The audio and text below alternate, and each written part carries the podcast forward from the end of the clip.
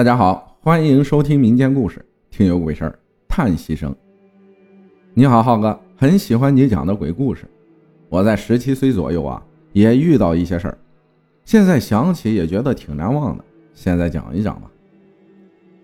那一年，嫂子刚调到陕西的一个乡镇上班，我也去玩了两天。那是夏天的六月份吧。午睡的时候啊，我们睡一张床。我脸朝里，他在外侧，因为刚到一个新环境，我没睡着。大约十几分钟吧，嫂子起身出去了，我呢继续睡觉，可还没睡着。这时听到有人在屋子里来回的走，夹杂着一声声的叹息。我心想啊，是嫂子呢。只听得脚步声一声声近了。走到了床前，我们当时睡的床是拉着布幔的。我心想，他怎么不上床午睡呢？半天没动静，再以后啊，我就睡着了。嫂子因为生产的缘故，停休了大约一年多吧，由我来替她上几个月的班。我呢，又来到了这里。头几天还没什么，只是有天晚上两三点的时候。起完夜，刚躺下，传来了当当当的声音，特别响，就像两根指尖抠桌子的那种声音，不停的敲。我以为是老鼠干的，没在意，继续睡觉。那声音停了会儿，也就没了。第二天，隔壁的领导老两口对我说：“如果害怕了，找个人给我作伴。”于是啊，我把商店一起玩的朋友美玲。叫来晚上和我作伴。到了夜里，大概还是那个点儿，声音又响起来了。我喊了两声，还是继续响。如果是老鼠，应该会吓跑了吧？可是还没有停。美玲吓得尖叫一声，用被子蒙住头。第二天早上，她好歹都不在这里住了。我沿着声音的方向找到窗台下。办公桌旁就放了个纸箱，我模拟了那声音，如果是老鼠，根本发不出那样大的响动。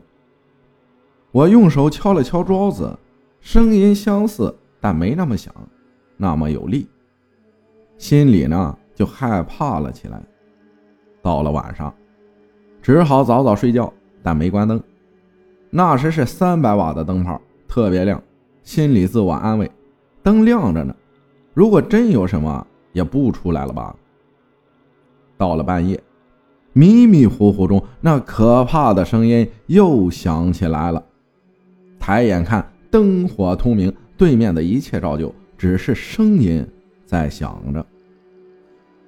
我当时又害怕又生气，抽出压在枕头下的菜刀，举在手上，大声对着桌子喊：“妈的，再捣乱，老子一刀砍死你！”